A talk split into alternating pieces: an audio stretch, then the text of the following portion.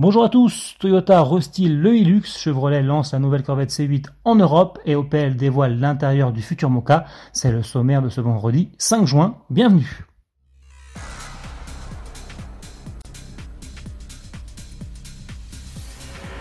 Il y a quelques jours, le Toyota Hilux restylé tombait entre les mains du pilote espagnol Fernando Alonso et se montrait survolté sur une piste de rallye. Aujourd'hui, le voici sans sa tenue de camouflage. Vous le voyez, la huitième génération du pick-up japonais adopte un nouveau design, plus robuste, avec sa calandre massive et ses feux redessinés. À bord, les changements sont moins flagrants. À y regarder de plus près, on remarque toutefois que le combiné d'instruments a été retravaillé et qu'un nouvel écran tactile de 8 pouces s'installe au centre de la planche de bord. Sous le capot, c'est un nouveau 4 cylindres diesel 2 litres 8 de 204 chevaux qui fait son apparition en complément de l'actuel 2 litres 4 de 150 chevaux. Il peut être associé à une boîte 6 vitesses, manuelle ou automatique, et à une transmission intégrale.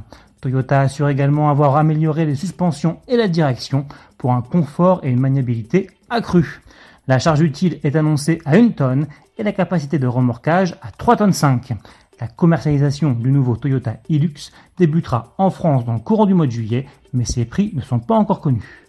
Changement de décor maintenant et bonne nouvelle pour les amoureux de la Corvette. Récemment essayée par nos confrères de Sport Auto, la huitième génération de la sportive américaine, la C8 arrive en Europe. Chevrolet vient d'annoncer son lancement sur le vieux continent à partir du second semestre 2021. L'auto sera proposée en coupé et en cabriolet et l'offre commencera avec la finition 2LT qui représente le cœur de gamme sur le marché américain. Celle-ci dispose de sièges chauffants et ventilés, d'un affichage tête haute et d'un système audio Bose à 14 haut-parleurs. Petit plus pour les clients européens, le pack Z51 qui fait partie des options outre-Atlantique sera aussi de série. Au menu notamment suspension réglable, frein redimensionné et échappement sport. Côté mécanique, en revanche, pas de changement. La bête sera toujours animée par un moteur V8 6 litres de atmosphérique de 495 chevaux placé en position centrale arrière et associé à une boîte double embrayage à 8 rapports. Le tout pour un 0 à 100 km heure avalé en 3 secondes. La commercialisation commencera avec une série spéciale suréquipée baptisée Lunch Edition. Les prix pour le marché français devraient tourner autour des 100 000 euros. Pour terminer, bienvenue à bord du futur Opel Mocha. Après une série de teasers montrant l'extérieur de la voiture, Opel ouvre les portes de son SUV urbain. On découvre ainsi une planche de bord inédite et high-tech répondant au nom de Pure Panel.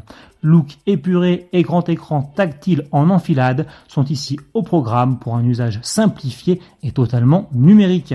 Cette seconde génération du Mocha doit arriver sur nos routes début 2021. Bon week-end à tous et à lundi.